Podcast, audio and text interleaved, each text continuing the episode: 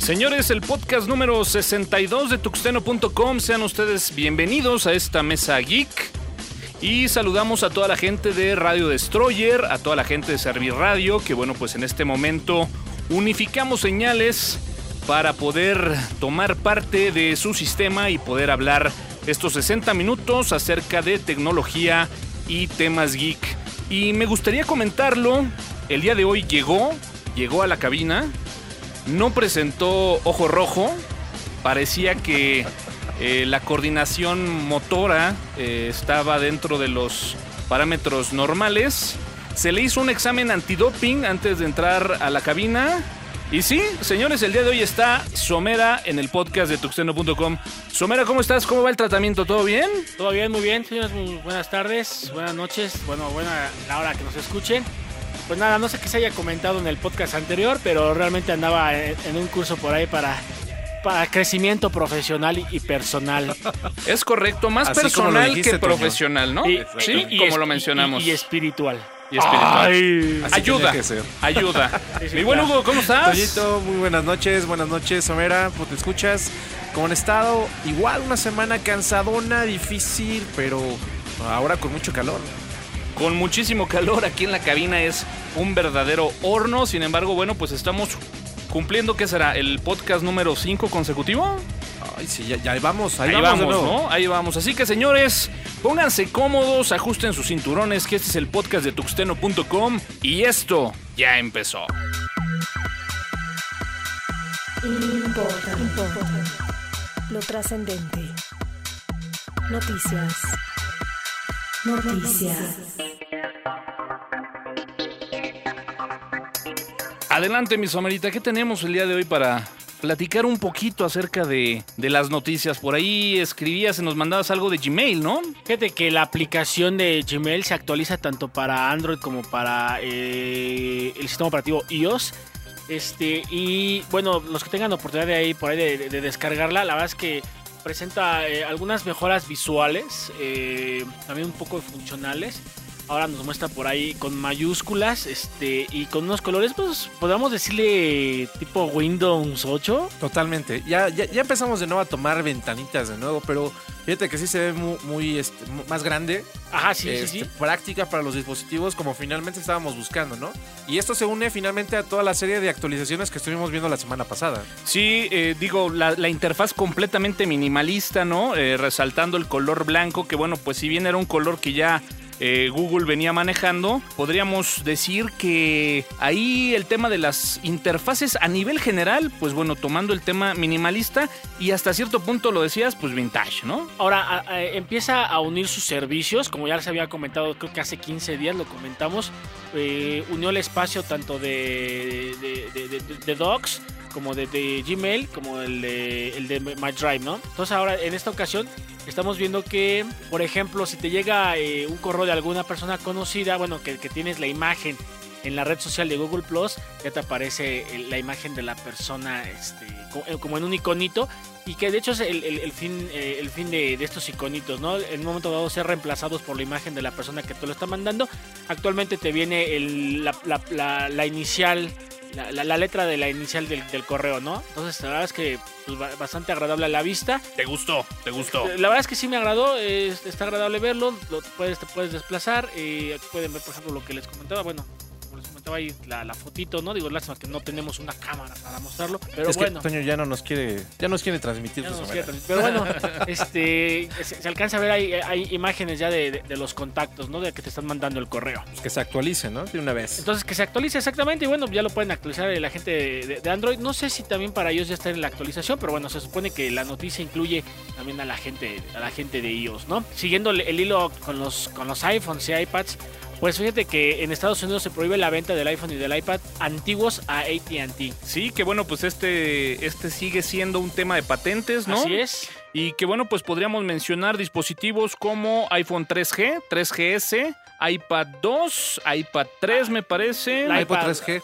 la- el iPad original, El iPad con original, 3G, el iPad original, así el es. iPad 2 con 3G eh, y iPhone 4, iPhone 4GS, iPhone 3GS. Creo, creo que es una pérdida dolorosa para, para iPhone. No, no tanto por los dispositivos que. Eh, digo, yo creo que ya no se vendían tanto en Estados Unidos, sino más bien como lo que representa haber perdido eh, en los tribunales esto contra Samsung, ¿no? Sí, ahora habrá que decirlo, ¿no? De repente este tipo de dispositivos, aunque bien pudieran lucir viejos, pues de repente en un plan ahí muy bajito, el que te ofrecieran pues un iPhone 4, ¿no? Ya sin costo, cuestiones de este tipo, pues bueno, siempre agradaba y sin embargo, bueno, O- pues, o- al día de hoy iPad. ya no lo podrá hacer, ¿no? O el iPad, iPad, iPad 2, original, la- o el sí. iPad 2 que podías llegar a comprar a, a- buen precio, ya no se puede hacer en Estados Unidos, ¿no? Hay que ver lo que simple, es únicamente para la empresa de, de AT&T. No sé si en un futuro se- esto se va a, a ir a, a otras empresas como Verizon, Seguramente, ¿eh? Sí, se- se, va a Seguramente. extender finalmente el, el problema con la patente es finalmente la originalidad del producto Así es. Y se extenderá con los demás. ¿no? Ahora podríamos mencionar que Amazon está estrenando su propia tienda de videojuegos para OS X, para Windows, incluso por ahí para algunos juegos que pues bueno se pueden llevar a cabo a través de, de la web. Pues vaya, Amazon le está entrando a lo que se deje, ¿no? Ah, finalmente una tienda, como, lo, como bien se menciona, con juegos tipo indie, ¿no? Un poquito fuera de lo tradicional, eh, con temáticas, pues digamos, entre educativas y... ¿Qué podríamos decir? Y... ¿Y Vintage? Ah, Ahora, he, he- Exacto. he de decirte que a mí no me sorprende. A final de cuentas, el negocio de Amazon son los contenidos. Y si lo ves fríamente, un juego a final de cuentas es un contenido. Entonces, este, a mí no, a mí no me sorprende que Amazon saque una tienda donde su fuerte sean los, los videojuegos. ¿Ustedes han, han probado esta, esta red que se llama Steam? Sí, yo sí, ¿eh? La verdad es de que es una red eh, que, pues bueno, al momento de ver esta noticia, seguramente estará ahí viendo un competidor directo en la gente de Amazon. Porque bueno, pues como lo comentábamos, ¿no? Eh, Steam en este momento pues está ofreciendo una gran cantidad de colección de juegos.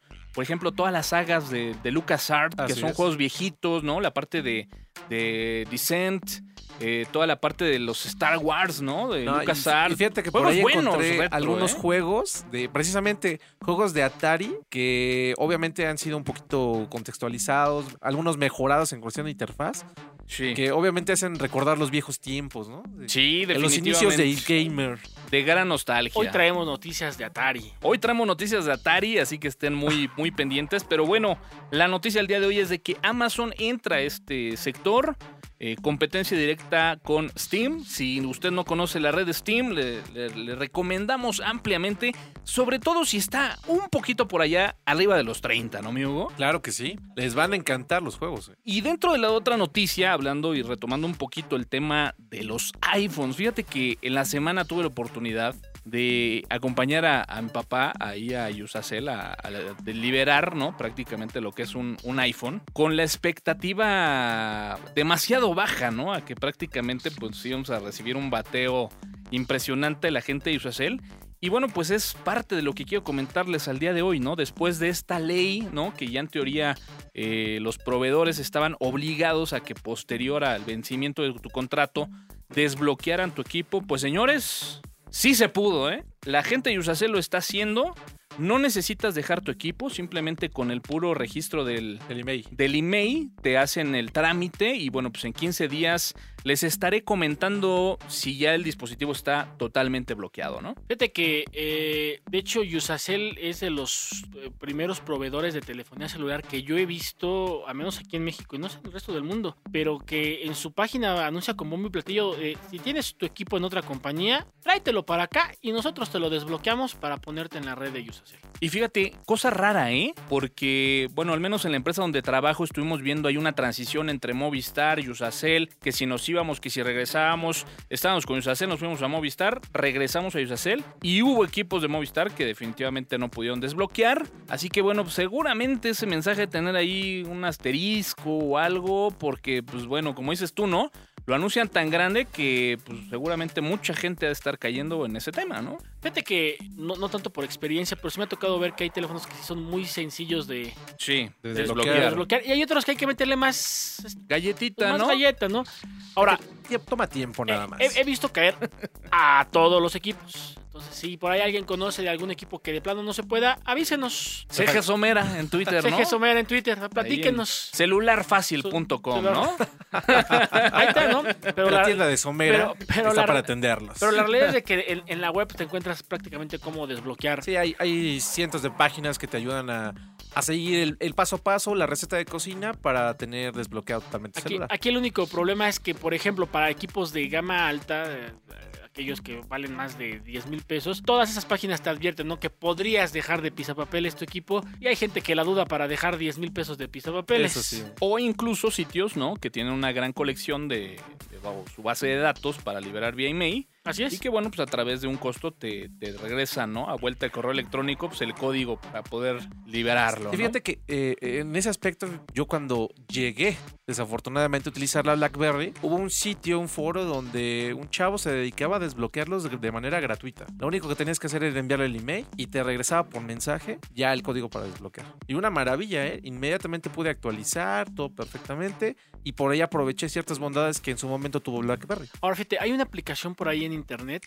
este, les prometo buscarla y la traigo dentro de 15 días, donde tú la instalas y viene el procedimiento para desbloquear N cantidad de, teléfonos, solamente que va funcionando como que por plugins. Entonces aquí la situación está que tú tienes que pagar, creo que 10, 10 euros, tampoco, la verdad es que tampoco es excesivo, y esos 10 euros te incluyen 6 créditos. Y entonces, por ejemplo, ubicas el teléfono y hay teléfonos que te cuestan dos créditos desbloquearlos, hay unos que te cuestan y entonces, dependiendo del que tú escojas, pues, este, tendrás que pagar un poco más a lo mejor y te desbloquea el equipo.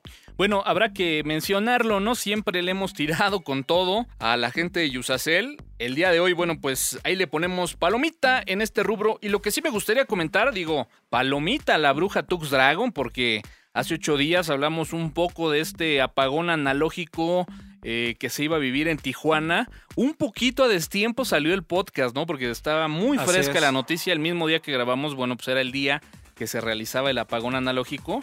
Eh, comentábamos, ¿no? Que pues, seguramente por ahí iba a haber alguna prórroga y bueno, al día siguiente ya estaba platicando en todos los medios, ¿no? ¿Ves, Toño?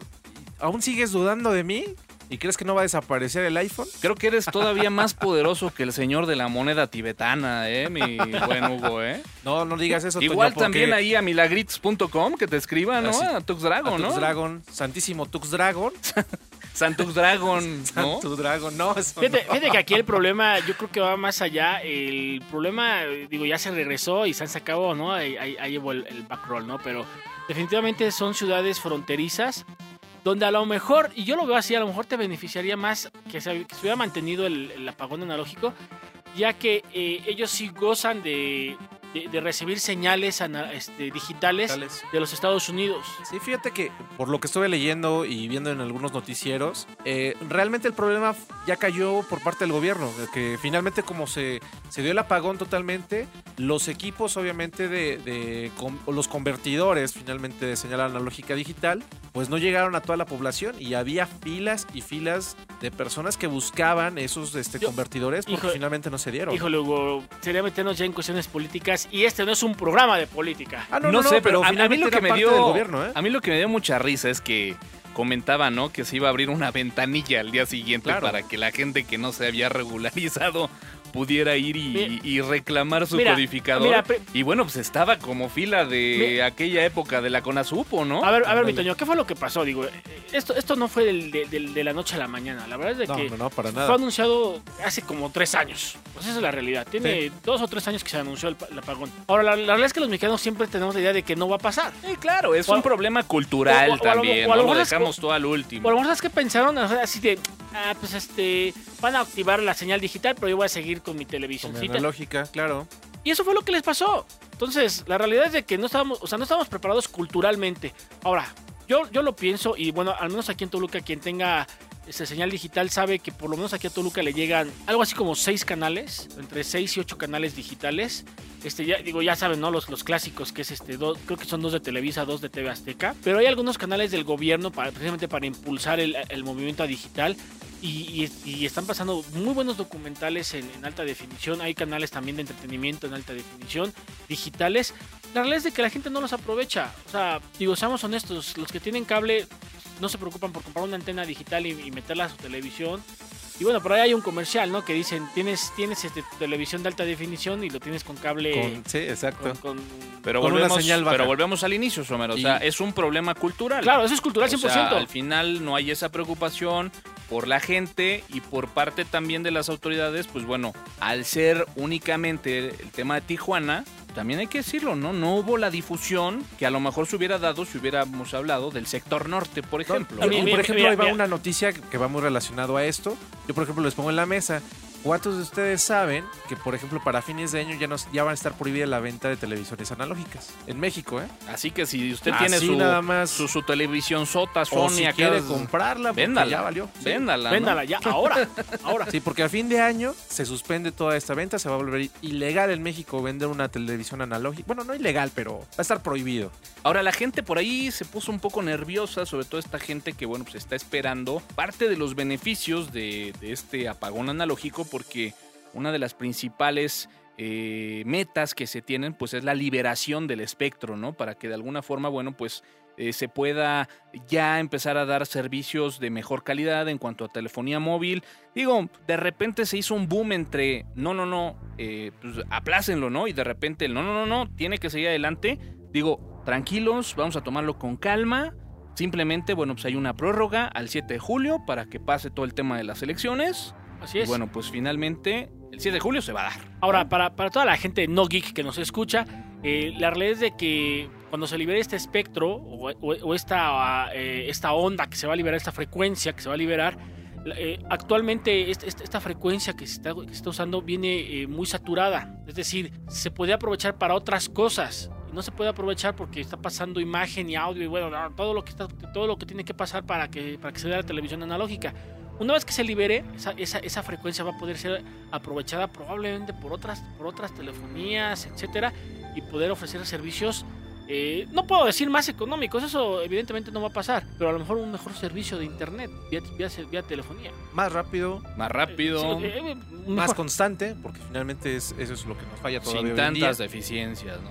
Ahora, que llega a todos ahora, ahora, lados. ahora tengo una queja así rapidísima, digo, no, no la tenemos en el, en, en el guion, pero por ejemplo, eh, la semana pasada ando en ciertas zonas del DF y yo no quiero, yo no quiero pensar que es este eh, un boicot de Telcel, pero en las zonas donde hay LTE, el 3G es un asco. O sea, es- está peor que Edge. Entonces no quiero pensar que sea un boicot de ahí de Telcel. Entonces, Yo hoy, tampoco no lo quiero pensar, hoy- ¿eh? hoy- yo, yo pensaría que es verdaderamente un mal servicio. hoy, hoy to- hoy toca palomita para Yusacel y una espantosa X para Telcel. Bueno, digo, si hablamos de telefonía móvil, el día de hoy el estatus es no cuál es el bueno, ¿no? Sino cuál es el, el menos, menos malo. ¿no? Bueno, bueno Ah, digamos, digamos que en esta zona que anduve en el DF, donde había LTE, este, la gente con LTE andaba muy feliz y, y- y bueno, el, el Edge del asco. Bueno, y finalmente tenemos también una noticia que, que sorprende, ¿no? Sí, híjole, yo no sé. Que dice, bueno, hoy voy a llegar y, y, amigo, enemigo te echo mi ayuda, ¿no? yo, yo no sé si, si, digo, me- lo dudaba si ponerlo ahí en la parte de noticias o en el fail, pero, pues, híjole, es difícil, ¿no? Saber si, va ahí o en el fail, ¿no? Es que dices, si no puedes con el enemigo, únetele, ¿no? Pues no y sé. es finalmente lo que hizo Yahoo, ¿no? Finalmente renueva sus resultados o la búsqueda de sus resultados y aparte los, los googlifica. Oye, pero ¿a poco no? Así como dijimos eh, hace ocho días de que se iba a pagar el, el iGoogle Ajá. y fuiste y lo checaste, ¿a poco no hiciste lo mismo con la, Sí. la parte de Yahoo? O sea, tenía como tres años que no entraba a Yahoo. Sí, tenía Dije, pues a ver, vamos a buscar la búsqueda. Y no, bueno, qué triste, ¿eh? Qué triste, la Se veía venir en algún momento. Finalmente, las compras que ha hecho Google pues, no han resultado nada buenas. Aún no las explota como debería de ser. Y pues bueno, alguna forma de hacer, pues pod- podría ser como publicidad, ¿no? Hasta cierto punto, pero quién sabe qué tan buena sea, ¿no? Pues no sé, digo, Yahoo todavía ahí tiene un par de productos que lo mantienen a, a flote. ¿Qué días aquellos, no? Donde se miraban de tú a tú, a los ojos. Ah, bueno, ya Yahoo ahorita Yo- es muy chiquito, ¿no? Yo la verdad es que eh, no, lo, no, no lo he, no lo he visto así al 100%, pero yo creo que Yahoo debe de estarse sosteniendo por los pocos juegos que hace algo así como 8 años le dieron el boom a Yahoo. iPhone, iPad, iTouch, iOS, Y Arráncate, y- y- pues Toño, hablando de, de si no puedes con el enemigo, únetele. No, es que ya, ya no pueden. O sea, ya no pueden. Eh, sa- Salió, Hay que andar copiando conceptos. Claro, entonces eh, te- tenemos eh, Spotify, salió eh, hace 15 días, este, salió Google diciendo que Music ya iba a ofrecer un servicio de streaming. Ajá. Y entonces, este, y, y ahora Apple anuncia iRider. Que bueno, yo tendré que decir, cuidado, ¿eh? Cuidado, porque si alguien les puede tronar en el tema de streaming de audio, yo siento que al día de hoy puede ser Apple. Va a ¿eh? ser Apple. Yo, siento muy difícil esa situación, ¿eh? Finalmente hoy, hoy en día ya está marcado muy, muy claro cuál es el concepto. Finalmente la mayoría de la gente, como las redes sociales, elige un servicio y adelante, ¿no? Digo, hay N cantidad de servicios que ofrece Sony, que ofrece Nokia, que ha ofrecido Microsoft inclusive ahí con su Xbox. ¿Cuál se me está yendo? Que también fue famosón. Ah, el de HP también sacó en su momento su servicio de radio. Nadie ha pegado. Coca-Cola sacó su servicio de radio Junto con... Ya al final terminó con Spotify. con Spotify, así es. Ahí está, está ah, Corona Music también. Corona Music, así es. Eh, Hay que hablar de los nacionales, ¿no? Este, Y o- no han pegado. y además ahí te va un nacional que pudiera brincar con el nombre. El servicio de iRadio lo tiene Telcel. Exacto. o sea que en México va a ser iRadio Telcel. Pues mira, ay. yo creo que parte del éxito que pudiera tener no nada más la, la gente de Apple, sino ahorita cualquier servicio de streaming de audio, sabemos que van incluidas cualquier cantidad de regularizaciones en cuanto a uso de contenidos, a los catálogos musicales. En este caso, bueno, pues la gente de, Apple está ahí trabajando directamente con Universal. El que tenga la apertura más amplia y que pueda llegar más rápido a los usuarios, yo creo que es el que se va a terminar de comer el pastel. O sea, sin duda alguna, Spotify pues, al día de hoy es eh, la que se nos viene a la mente inmediatamente como la número uno cuando hablamos de streaming de audio. Pero pues bueno, habrá que decirlo, ¿no? Hay muchos países, incluyendo México, en donde, bueno, pues al día de hoy todavía no podemos disfrutar de un servicio de esa calidad o con el catálogo tan amplio. Con, Entonces, el, con el All Access. Sí. si de repente pensamos que al día de mañana la gente de Apple diera ese servicio, yo en lo personal del día inmediatamente lo contrataría. Se, se supone que Google trae el All Access de, a nivel mundial, ¿eh? o sea, donde tenga la aplicación, te debe dar el. el- Pero hay el- que pagar finalmente. Ahí, Ah, sí, claro. ahí- ahí ese, es, ese es el detalle, por ejemplo, con Google. Con Spotify pues, tienes la posibilidad, sí, hasta cierto punto limitada, pero gratuita. Ahora, si, si Pero sí, Apple pero- pero- la pero- saca... Pero si quieres el All Access, también Ah, tienes no, que claro, pagar. sí, sí, sí, hay que pagar. Entonces, yo creo que que a- a- Apple tiene que vivir de algo. Y eso, lo, y eso él es el, el amo y señor para demostrar que, que tienes que pagar. Exacto. Pero bueno, ¿a, a qué punto? Finalmente, si tú te vas uh, en un mercado que es totalmente el mexicano, pues no pagamos nada, ¿no? O pagamos lo menos Buscamos posible. no pagarlo, ¿no? Buscamos no pagarlo. Y si de repente te lo, te lo ponen tan cerca, ¿no? Tan, tan a la mano para un propietario de un iPhone, de un iPad, en un iTunes, pues vaya, yo creo que ver, es, es digno de tenerlo siempre ahí lo- muy cerca. Siempre lo ¿eh? hemos platicado y yo espero que hoy no sea la excepción. Tienes eh, el Spotify free y el día de mañana llega iRadio y te cobra, no sé, 10 pesos al mes. ¿Con cuál te vas? Híjole, buen punto. Tal vez sí con el iRadio. El iRadio, o sea, vas a pagar 10 pesos al mes. Probablemente. Finalmente por el tipo de... La, la cantidad de música que voy a tener disponible. Porque si está limitada, yo por ejemplo, es lo que me he estado quejando de Spotify. De mi grupo favorito no tiene la mayoría de la Sí, música. así es, así es. Entonces, eso me cuesta de repente, pero pues sí lo escucho de todos modos porque me gusta escuchar los últimos éxitos. De ¿no? todo un poco. Exacto. Bueno, pues ahí está. Ahora, si lo vamos ligando con la siguiente noticia, que es el tema de que hay radio, podría tener ahí anuncios, pues te empieza a dejar ver que este tema del pago podría estar ahí medio subsidiado, ¿no? Sí, claro. Vamos. Negocio, finalmente. Google, el- el- hablando, de, hablando de gente que sabe de negocios, Google tiene el negocio de la publicidad al 100% cubierto. ¿Qué más podemos decir? Finalmente es parte del cubrir eh, esos gastos, el de que la gente a lo mejor pueda tener en algún momento esta opción de manera gratuita, limitada, muy similar a lo mejor a lo que tiene Spotify, que si llega en el mismo concepto, híjole, no se la va a acabar en críticas, ¿eh? ¿ok? Pues bueno, ahí está. Ahora- Habrá que esperar. ¿no? Ahora, ya, ya- ya para cerrar, Spotify es multiplataforma y bueno, iRadio seguramente se va a quedar en iPhone, bueno, en, en iOS, ¿no? Y seguramente para iTunes. Y bueno, pues habrá que mencionar ya ahí para terminar esa sección de iOS. Pues bueno, no sé si les pasó a ustedes, pero de repente, pues gran fan de Angry Birds, por ahí algunos jueguillos.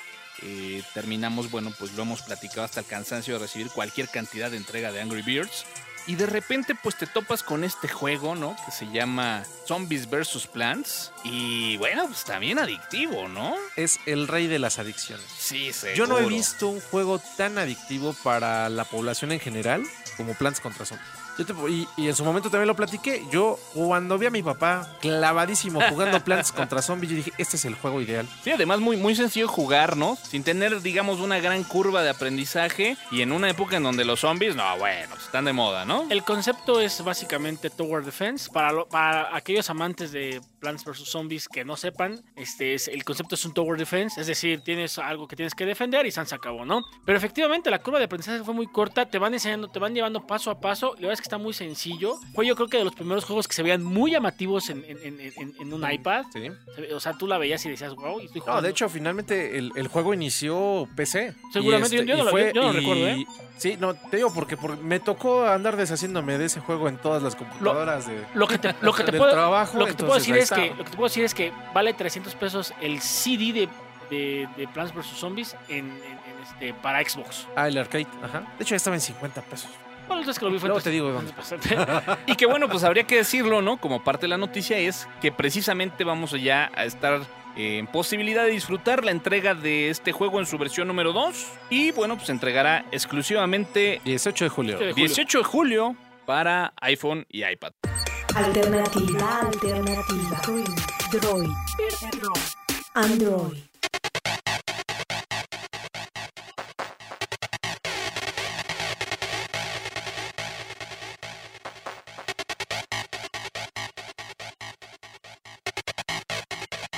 Bueno, finalmente para Android tenemos por fin una versión de Vine para lo que es nuestros querísimos Android. Fíjate que eh, Vine es un servicio que fue comprado por Twitter, donde la idea es, así como se tiene el, el Instagram para subir fotitos, como se tiene tantos servicios, para- es subir videos. ¿Qué tanto puede ser? Digo, si es muy efectivo de repente andarte comunicando, pero eh, andar transmitiendo el video. La verdad es de que de repente es complicado traer la cámara así muy a la mano para sacar la foto y subirla. Ahora se me hace más complicado aún traer la cámara para tomar 5 o 20 segundos, 5 o 10 segundos y subirlo. No sé, a mí de repente este tema del video, internet, como que no, no, no nos llevamos muy bien. Un video, por muy corto que sea, siempre va a representar un buen número de megabytes que de repente subirlo a las velocidades de subida que tenemos con la mayoría de los ISPs en México, pues bueno, se convierte en algo, al menos en lo personal, no atractivo para su servidor.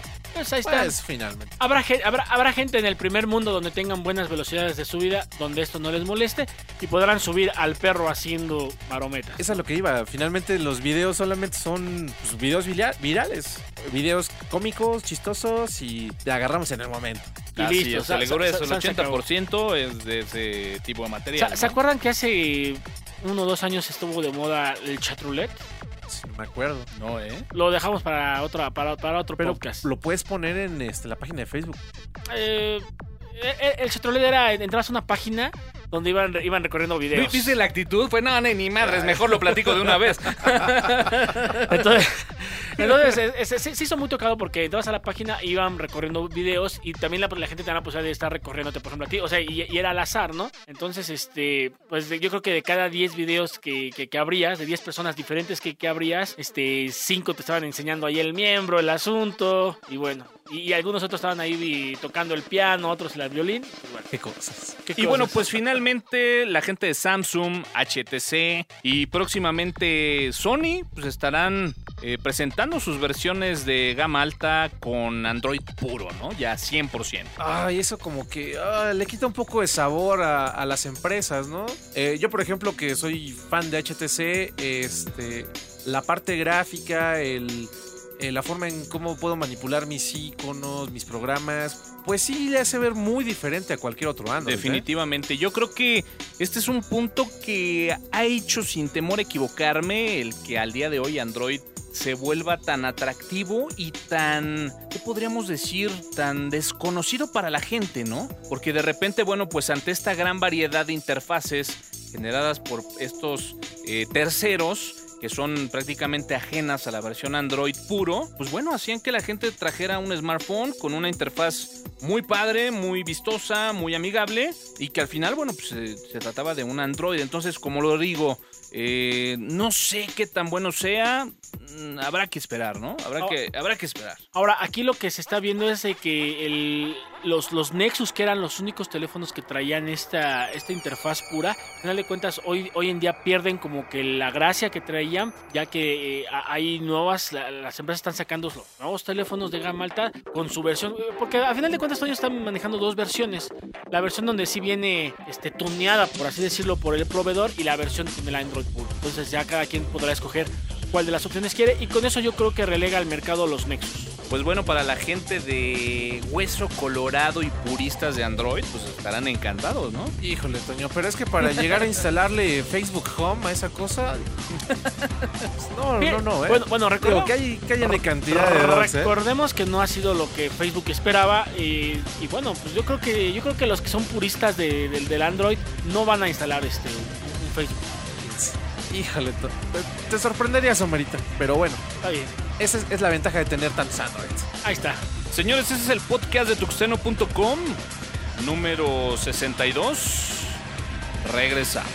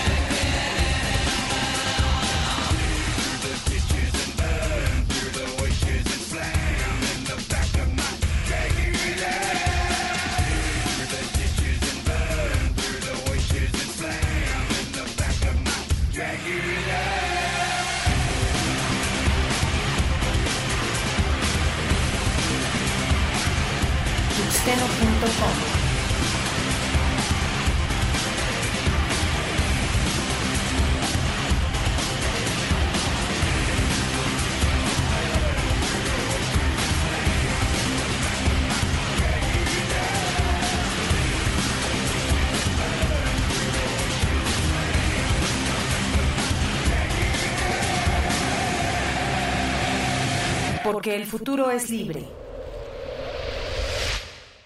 tuxteno.com. Lo más hot en boca de todos. Actual. Trending Topic.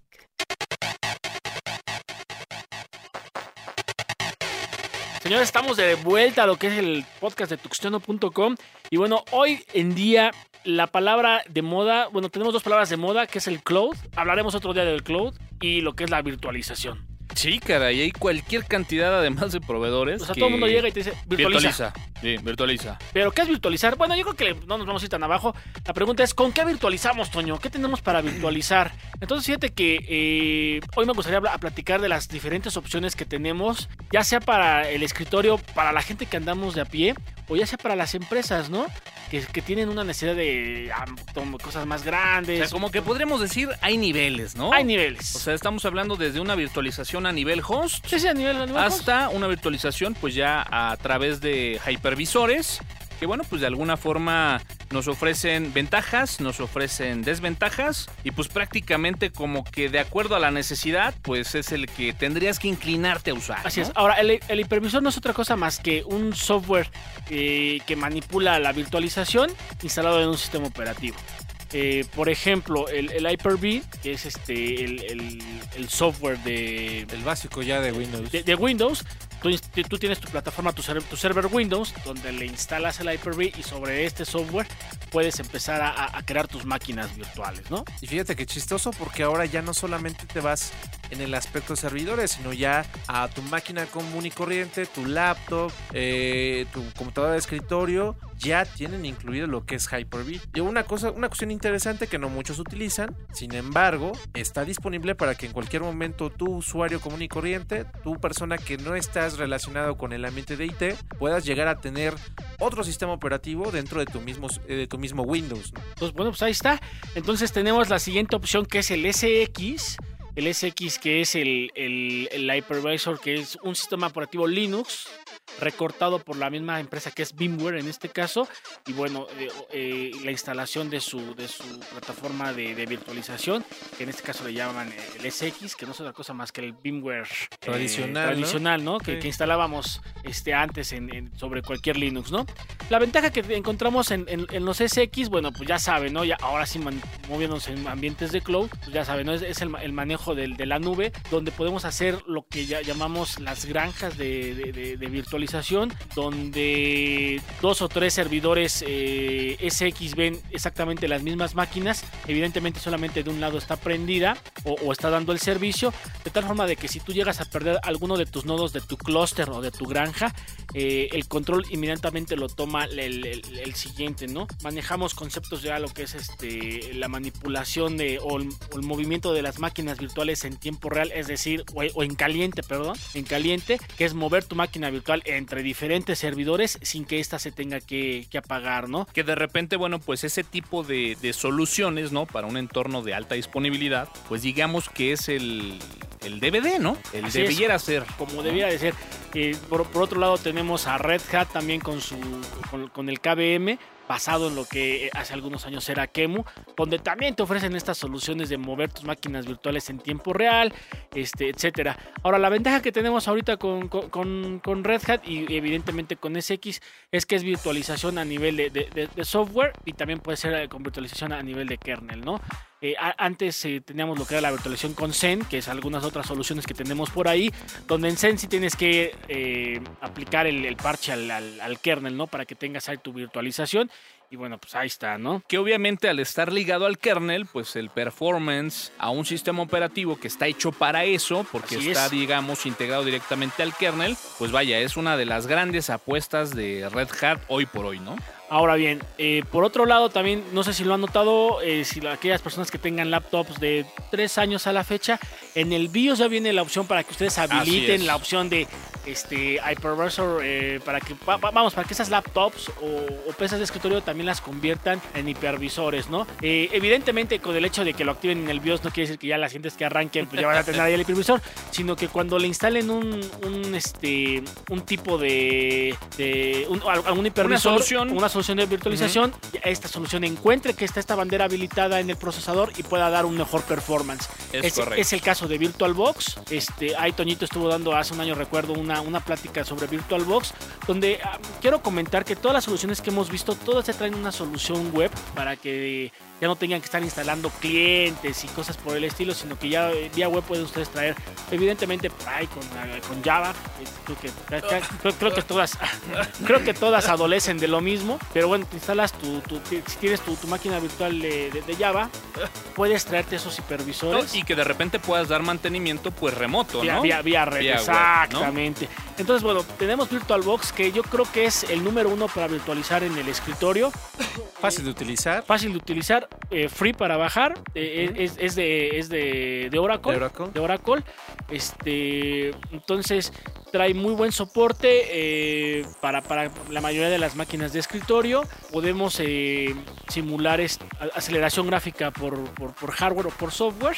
Y bueno, pues ahí simplemente hay que leerle porque, por ejemplo, el manejo de los USBs no viene tan sencillo como en VMware, ¿no? Este, pero leyéndole, pues la verdad es que te podemos tener muy buenas opciones de, de- de virtualización con VirtualBox. Sí, la verdad es de que, bueno, en el, en el caso de la parte de USB, sobre todo eh, para soporte USB 2, VirtualBox, bueno, pues está, digamos que ahí eh, lanzado a la red sobre una versión GPL, pero no en todos sus componentes, ¿no? Entonces, de repente, algunos componentes, como el tema del USB 2, por ejemplo, pues ya es, eh, digamos, propietaria de la gente de, Oracle, ¿no? Eh, digo, hay cualquier cantidad de soluciones ya. Yo tendría que decirlo y levanto la mano creo que una de las principales razones por las cuales al día de hoy sigo usando Linux es gracias a la virtualización. Así es. Porque bueno, pues de repente por la chamba o lo que sea, pues tienes que entrarle, ¿no? A- al tema de ahí estar desarrollando o administrando cosas que no siempre son Linux. Y bueno, pues el hecho de tener un Linux y de repente tener una máquina virtual con el sistema operativo que requieras distinto a Linux para acceder a algunas herramientas que obviamente no puedes correr en Linux, al día de hoy a mí me hacen la vida rica. Ahora, a nivel enterprise, Toño, a, ni- a nivel de servidores, a veces, a veces, y eso yo, a, a- eh, gente geek que me está escuchando, chequen el performance de sus servidores. La verdad es que hay veces que tenemos servidores súper sobrados de recursos, correcto, es sobrados. Y entonces eh, eh, ustedes pueden ser los héroes de la película. En vez de que en vez de que compren nuevos servidores para alguna otra aplicación, virtualicen. Hay muy buenas aplicaciones. Digo, no me, no me quiero Te que voy a decir que me he topado. Me he topado incluso sistemas operativos de 32 bits sin soporte de kernel para más allá de 4 Claro. gigas con sus servidores de 32 gigas. por Así ejemplo, es, ¿no? entonces, entonces virtualicen, se instalan un, un- un Linux, eh, pueden, eh, digo, si, si la empresa no tiene hay mucho para dónde moverse en el cuestión de, de- de los pesos, yo creo que VirtualBox es una muy buena opción, pero pueden encontrar por ahí también software de Oracle para virtualizar, el Zen para, para, para OpenSUSE también lo pueden encontrar, es cosa de que, se, de que se documenten y hay muy buenas soluciones y van a ser los héroes de la película porque no solamente van a ofrecer la solución a un menor costo, sino que ustedes van a ofrecer la solución. Bueno, vaya, y finalmente seguimos y el progreso tiene que ser continuo, ¿no? Claro. Tanto como, como lo que ha estado surgiendo últimamente por parte de VMware para dispositivos móviles, Así es. este, el estar integrando finalmente ya esa virtualización, es decir, yo tener mi teléfono Android, por ahí hay dos marcas, si no mal recuerdo, uno es LG y el otro es eh, un Motorracer, que hoy en día ya también finalmente yendo a, la, a la parte de Enterprise, a la parte de negocio, los mismos usuarios pueden tener en una sección su teléfono, sus aplicaciones personales y en otra todas esas aplicaciones ya empresariales que pertenecen a mi empresa, al negocio, al seguimiento y que hoy como hoy, hoy en día como usuarios nosotros a veces no lo llegamos a notar. La- ¿no? Fíjate que la idea de eso, este, el, el, def- el- el casi difunto agonizante BlackBerry, y ahorita lo están usando como muy platillo, es mantén tu, tu- tu vida personal de un lado del teléfono y con el mismo teléfono, pero muy aparte, la vida empresarial. Creo que lo es parte de lo que finalmente veíamos en su momento de integración con Ubuntu, ¿no? Así es. Entonces, señores, virtualicen. eh, probablemente si tienen 3, 4 servidores puedan hacer alguna, alguna solución muy interesante. Y, y bueno, pues ahí está, ¿no? Software libre, GPL, GPL, en Linux, Linux. Y bueno, pues para Linux el día de hoy les traemos ahí algo que está recién calientito, liberado ahí en la red. Seguramente muchos de ustedes no han, no han escuchado esta, eh, podría calificar distribución. Se trata de Aldos, que bueno, pues es un sistema operativo basado en Fedora eh, 14, algunos paquetes por ahí de CNOS, backports de Fedora 16, 17, 18. Que bueno, pues la gente de alcance libre, básicamente Joel Barrios, bueno, pues está ahí eh, administrando, manteniendo y que bueno, pues de repente tener disponibles paquetes y software para estas distribuciones, pues bueno, es algo digno de resaltar. Y bueno, les platico esto porque precisamente dentro de esta lista de paquetes nuevos, pues acabamos de ver que bueno, pues ya han agregado este RP de nombre OpenRP, que bueno, pues sin duda alguna es una de las eh, opciones más atractivas en el mundo del software libre. Que bueno, pues tendremos que decir OpenERP es un eh, RP que se ha liberado a la comunidad en GPL. Algunas cosillas por ahí están en BCD. Sin embargo, bueno, pues es una excelente opción para llevar por ahí toda la parte del control de una empresa a través de, software. Está disponible ya para la versión de Aldos y bueno, pues platicando por ahí nada más un poquito acerca de OpenRP, pues decir que caray es uno de los RPs libres más completos que tiene también una gran cantidad ya de años eh, en continuo desarrollo con el soporte de multimoneda, con el soporte de multilenguaje, en donde, bueno, pues se integra de forma modular una gran cantidad de rubros como CRM, tenemos por ahí también la parte de punto de venta, todo lo que es la parte de MRP. Eh, vaya, de verdad muy muy recomendable. Dense una vuelta por ahí en la página de OpenRP, pues obviamente te venden ¿no? la, la parte de los servicios de la instalación, parte del negocio del software libre. Sin embargo, bueno, pues de ahí viene el peso de, del comentar que al día de hoy te puedes ahorrar todo eso. O sea, Joel y la gente que está haciendo Aldos prácticamente nos está ahorrando ahí el 60% porque, bueno, pues lo tenemos ya prácticamente instalado en este sistema operativo, ¿no? Sí, una muy buena distribución. Ahí, este, bueno, mencionar que siempre Joel ha estado eh, en pro, obviamente, de estar utilizando todas estas herramientas de acceso libre. Aldos es, prácticamente una muestra de nuevo de lo que se está trabajando en, en, esta parte de alcance libre y que obviamente pues no nos va a decepcionar, ¿no? Por ahí fíjate, Toño, lo único que sí le, por, le preguntaría a Joel es ¿por qué no incluyó Unity? Sí, sí, de hecho creo que es creo que no es cierto, el, Joel no es cierto. Creo que ese y el tema del color de los iconos ha sido algo que le he estado eh, entrega, entrega, actualización tras actualización diciéndole, pero bueno, seguramente un día de estos ya nos hace caso y, y bueno, pues lo empieza no, no, a ¿sabes, ¿Sabes qué sí deberíamos decirle a Joel, Toño?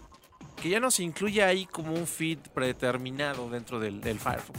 Eso estaría excelente. Por ahí también algunas cosas del podcast de tuxteno.com estaría, Claro. estaría excelente. Así que bueno, si usted está buscando una solución de software para su empresa, OpenERP es una gran opción. Y bueno, pues lo puede encontrar ya disponible en esta distribución basada de Fedora Core 14 llamada Aldos. Sin categoría. No place. Off topic. Off topic. Y vaya que es muy off topic, ¿no, Somera? Pero muy friki. Friki. Muy friki, muy geek. Totalmente. Cuenta la historia que en Es la una década- leyenda urbana. Una leyenda ¿no? urbana que en la década de los ochentas, eh, cuando estaba en su pleno apogeo y, y vamos dando todo de sí la película E.T., este, se le propuso a Steven Spielberg sa- sacar un juego, ¿no? Le dijeron, oye Steven, este, hay que sacar un juego de, de, de E.T. En ese entonces comentar que la consola de moda, o la única consola, era Atari. Imagínate en aquellos tiempos, ¿no? Solo Oye, Atari. lo sacamos, eh, lo vendemos para la gente de Intellivision, lo vendemos para la gente de, de Sega, seguramente ya había ahí Sega. algo. O Atari, y pues Atari era la fuerte, ¿no? Era Atari. Claro. Era No, la mandona en no esa época. Entonces, eh, lo que comentan era que faltaba, este, eh, eh, corría el mes de julio, era, julio, finales de julio, entonces es, lo, que comentan es, ok, si no hay problema, ¿sabes qué? Que, que, cuando van con Spielberg les ¿saben qué? Sí, me agrada la idea, solamente que yo lo quiero para abrir la temporada de Sembrina. Que eh, lo que comentan por ahí en las leyendas urbanas es de que la, la- la temporada de Sembrina empezaba el primero de septiembre. Entonces le dijeron, oye, ¿sabes qué? Que son cinco semanas de desarrollo, eso es imposible. Un juego decente este, se lleva seis meses. Sí. Eh, no me interesa seis meses, si no, es, si no es para esta época de Sembrina, ya no quiero nada. Entonces van con un fulano, le dicen, ¿sabes qué, fulano? Tienes este, cinco semanas para desarrollar un juego, vas a trabajar sábados y domingos, te vamos a dar 200 mil dólares de aquel entonces y te vamos a pagar este, dos semanas o X semanas en Hawái después de que tú este, te, te- te mates las, las seis semanas. El cuate se dice, sí le entro y bueno, pues se supone que era un desarrollador que ya había desarrollado algunos juegos para, para Atari y habían gustado. Ok. Entonces por eso le por eso Traía le- currículum. traía, el tra- tra- vato, traía ¿no? currículum. Entonces, Evidentemente, después de cinco semanas de programación, sacó una basura de juego. Eh, lo que comentan es de que, fíjate que eh, incluso en cuanto a las ventas había mucho, o sea, mucha leyenda urbana sobre este juego, sobre el juego DT, el extraterrestre. Este, fíjate que lo que comentaban es que se había... Bueno, antes de que llegues a eso, déjame decirte que Atari vivió, digamos que una sinergia un, un paralelo, fenómenos muy similares al de este juego, ¿no? Eh, de repente salía una película, lo vimos también en juegos como Back to the Future, por ejemplo. Ah, sí. Que de repente, bueno, pues salía un título de película, digo, al más puro estilo del día de hoy, Sí, ¿eh? claro. y tenía que salir el juego, Sí, ¿no? Sí, claro. Entonces empezó a darse una gran cantidad de salidas de, Y de- les ha ido de bien. juegos al vapor, al vapor, hechos, pero de verdad con las patitas. Y que habría que decirlo, ¿no? El juego de E.T. es considerado al día de hoy como el peor El juego peor, de Atari. el peor juego ¿no? de Atari. El Pero peor bueno, juego de Pero Atari. a eso vamos a llegar. A eso vamos a llegar, Toño. Lo que se comenta es de que lo que cuenta la leyenda, o al menos las redes sociales, o al menos lo que hay en internet, En la se- Deep Web se en, en rumora. la Deep Web se rumora que se mandaron a hacer más de 5 millones de copias de. de- al- algo así como. Manejan esa, esa, esa- esa cifra de 5 millones de copias de, de, de- ET, Cuando se, se rumora que solamente había 10, este, 4 millones de, de Ataris en el mundo. Ok. O sea, ahora, Ok. todo eso son leyendas urbanas, gente. Si tienen números diferentes, mándenos, por favor. Mira, yo, yo, por ejemplo, estoy viendo que por ahí se cuenta de unos 3 millones que desaparecieron bajo tierra, ¿eh? espera, a eso vamos. Entonces, llega la época de- de Navidad y todo, todo niño que tenía un Atari Y que había visto la película. Y que había visto la película, compró su copia. No, bueno, de- ¿te acuerdas? En esa época había hasta en los mercados Sí, sobre claro. ruedas, te vendían, había puestos enteros de E.T. de todos los tamaños. De- de- claro. Llavero, Híjole, de yo era- todo, de de todo. todo. Yo apenas estaba naciendo. No, no, No, por favor, no, no, Hugo, no. No, Hugo, no. Entonces, el punto está que todo el mundo compra su copia de, de, de, de, de ET. Y lo que, lo que cuenta nuevamente la, la- la leyenda es que tres o cuatro días después llegaban a la tienda y reembolso, por favor, reembolso, por favor. Y entonces no había otra opción más que estar reembolsando el, el- el- el costo total por el juego de E ET. O sea, de entrada tú te acuerdas de ese juego, güey? Yo re- tengo así visiones, pero así allá muy voy, borrosas. Toño, allá voy, Toño, El pues. E.T. era lamentable. Yo lo tuve. Era lamentable. Tuve ET para Atari. Yo lo tuve. Y señores, lo, lo he de decir, jamás, jamás pasé de la primera habitación. No sabía qué hacer. No sabía qué hacer después de la primera. O sea, nunca pasé. Y entonces en ese entonces yo dije, bueno, es que entonces yo estoy muy niño o muy menso. Hoy en día, cuando descubro que la verdad es que todo el mundo no sabía qué hacer, dije, ah, no estaba yo tan Era perdido. una combinación ahí, ¿no? Pero bueno, después de esto, de- después de que todo esto empieza a regresar, el juego que costaba, creo que llegó a costar algo así como 50 dólares, lo empezaron a rematar por 5 dólares y había tiendas donde lo querían re- eh, rematar por un dólar. Bueno, una vez que Atari se da cuenta del gran fracaso y que le regresaron todo al- to- todo el- todos los cartuchos, decide llevarlo a un, eh, por lo que estuve leyendo, era como un socavón de tecnología donde se rumora que, que Atari eh, llevaba su- su- su, desperdicio tecnológico y lo- lo tenía bajo tierra. Eh, el lugar es. Ah, ¿Lo tienes por ahí tú? Estaba en Nuevo México. Es Nuevo México, así es. Es un condado, lo- ¿no? Sí, sí, sí. Por aquí lo había visto. Pero no, no, México. Bueno, no, Ahorita, lo- México. ahorita lo buscamos. ah, ¿no? en Alamogordo. Alamogordo, ahí está. Alamogordo. Entonces, entonces se cuenta que por la noche llegaron N cantidad de trailers que se rumora iban repletos de todas las copias de Tele Extraterrestre. Con ticket incluso, ¿no? Exacto. De todas, de todas las devoluciones, ¿no? y los enterraron. Pero como se empezó a hacer, eh, di- digo, los frikis llevan años en la Tierra, no es que sea algo nuevo. Gente, que no les digan que los geeks es algo nuevo, los frikis llevan años en la Tierra. Se cuenta que llegaron algunos frikis con, con pico y, y pala a tratar de desenterrar este, la- las copias de, de, de ET. Entonces lo que hace Atari es, manda trituradoras, bueno, manda como aplanadoras, le da otra repasadita al, al terreno y echa otro, otro nivel de, de concreto para dejar completamente sellado el gran fracaso No, suena a los, a los X-Files, ¿eh? Pero entonces, Realidad o mito, Somera. pero entonces a lo que vamos es a eso, que se planea desenterrar las copias eh, enterradas, valga la redundancia, de ET, el extraterrestre. Hay todo un movimiento, señores, Precisamente en la para- red. Exacto, precisamente para saber si es Y le daremos seguimiento en este podcast. precisamente para saber si es verdad o mito. Oye, Mande. para una nueva sección de- de- del podcast de Tuxeno, ¿verdad? ¿Verdad o mito? Sí, me gusta, ¿eh? No, y yo les voy a regalar ahí las versiones este, electrónicas. Su emulador de Atari y el juego de ET. Cuentan que hoy en día, como fue de lo peorcito, hoy está muy, muy sobrevalorado. Grow, grow.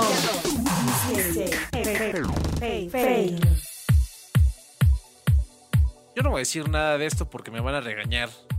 ¿Sí crees? Ay, es que era de lo que estaba esperando y no puedo decir que lo estaba esperando, pero Aquí no hay censura, mi Hugo. Usted suéltela, derechito y cómo va. De- hoy el fail va para el Google Glass. Y no es que uno sea un Y depravado. está indignado. Y no está es indignado no, estoy tu trago. indigna- no estoy Está indignado, molesto, pero, está molesto. pero, pero nos, nos cortan la inspiración, ¿no? O sea, uno, uno de los motivos por los cuales realmente... No, bueno, ya no puedo decir nada. Proyectate, proye- Aquí Yo- se yo- puede yo- proyectar. Yo sigo la idea. Yo sigo la idea. Gracias, Uno, Somerita. va- uno quiere comprar los Google Take a Glass break, man. pues, para ver a quién puede ver ahí en Balls, ¿no? Sí, así, así. Yo, yo iba a decir para identificar a mi artista favorita.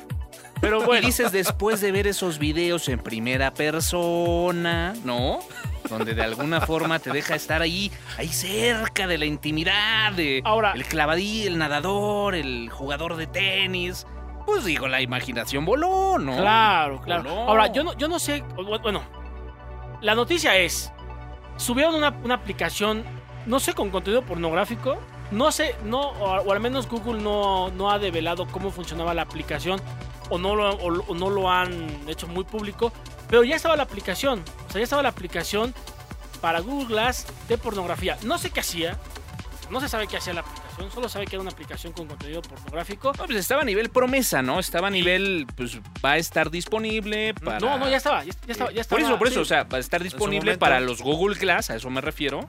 Y que bueno, pues prácticamente eh, muy con el título de, de hacia qué iba enfocado y pues Google la cachó en el aire y cambió sus políticas de publicación de aplicaciones, y la, ¿no? y la tumbó del, del- del- Y la tumbaron. del, del Play Store. Entonces, con eso todo- todos, los, todos los desarrolladores para Google les queda muy claro que aplicaciones con contenido pornográfico no van. Y que bueno, se rumora también que así como que esto es de momento, ¿no? Pudiera ser que ahí Y- ya en futuro esto ¿Y por- cambie. ¿Y por qué es el fail? Bueno, porque mucha gente no esperaba eso de, de- de Google. Pues, eso se lo espera uno de Android. Digo, per- perdón, pues se lo espera uno de, de Apple.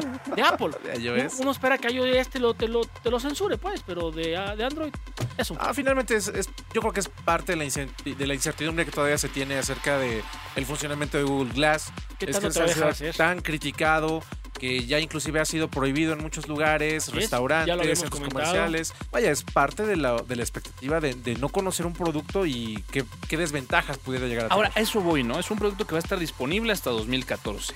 ¿Era necesario bloquearlo desde ahorita? yo creo que por crítica sí. 140 caracteres en la cuenta de Tuxteno en Twitter y todos los updates de estatus en la página de Tuxteno en Facebook. Más episodios en www.tuxteno.com con un sitio optimizado para iOS y Android. Agrega nuestro canal en iTunes para recibir notificaciones sobre nuevos episodios. Feedback a podcast.tuxteno.com.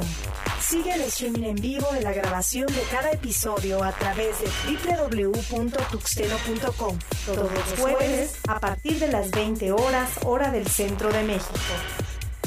Tuxteno.com soportando al software libre en México.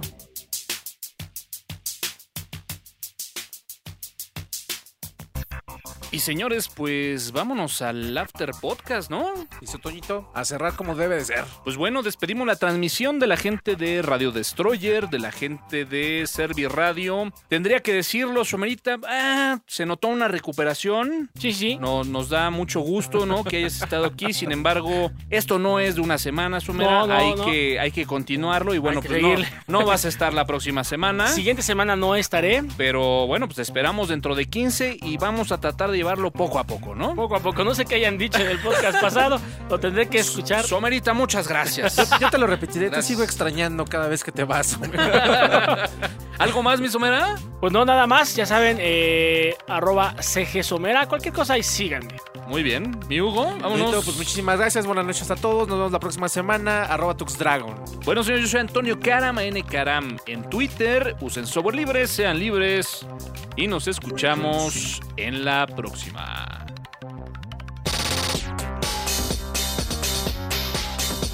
El podcast de tuxeno.com llega a ustedes como una producción de Transformando ideas en audio. En cabina, Aime Karam, CG Somera y Tux Dragon. Podcast licenciado by Creative Commons, versión 2.5, México. tuxeno.com